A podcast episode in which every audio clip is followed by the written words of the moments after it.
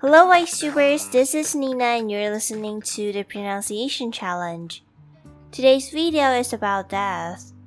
Have you ever wondered what will happen to our bodies after we die?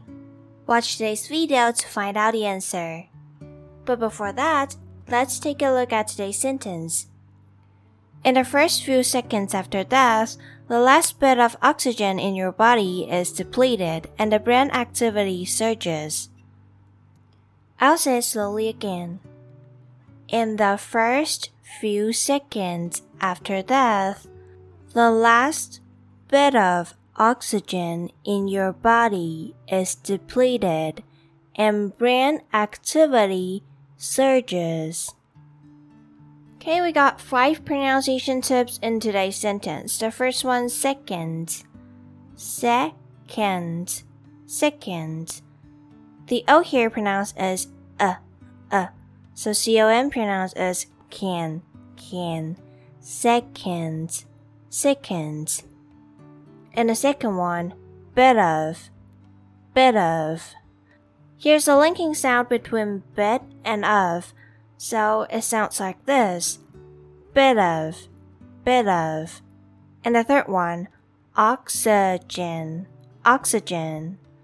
Let's break this word into two parts. The first part, oxa. OXY pronounced as oxa, oxa and the E in the second syllable pronounced as a.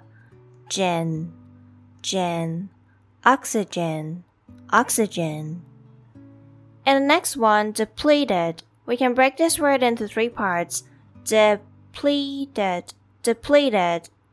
The T in the third syllable pronounced a little bit like j, j, did. Depleted, depleted. And the last one, surges surges, surges. The UR pronounced as er, er, sir. And the G here pronounced like j, j.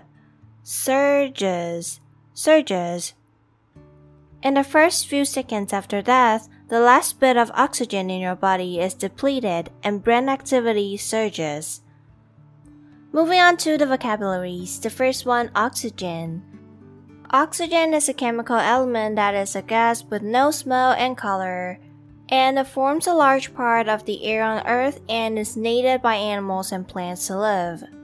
For example, air is composed mainly of nitrogen and oxygen. The second one, deplete.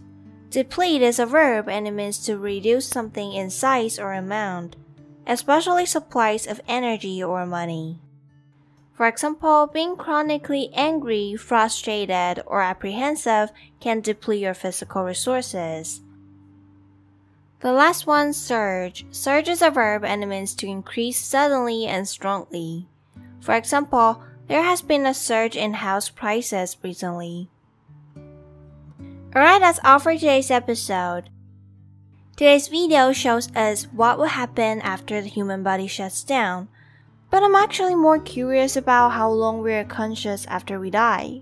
A study has shown that the brain essentially dies about 6 minutes after the heart stops and the blood supply to the brain is interrupted. Still, no one can be sure what will happen to our consciousness while our bodies gradually shut down. Do you have any thoughts about today's topic? Share in the comments and don't forget to record today's sentence. I'll see you next time.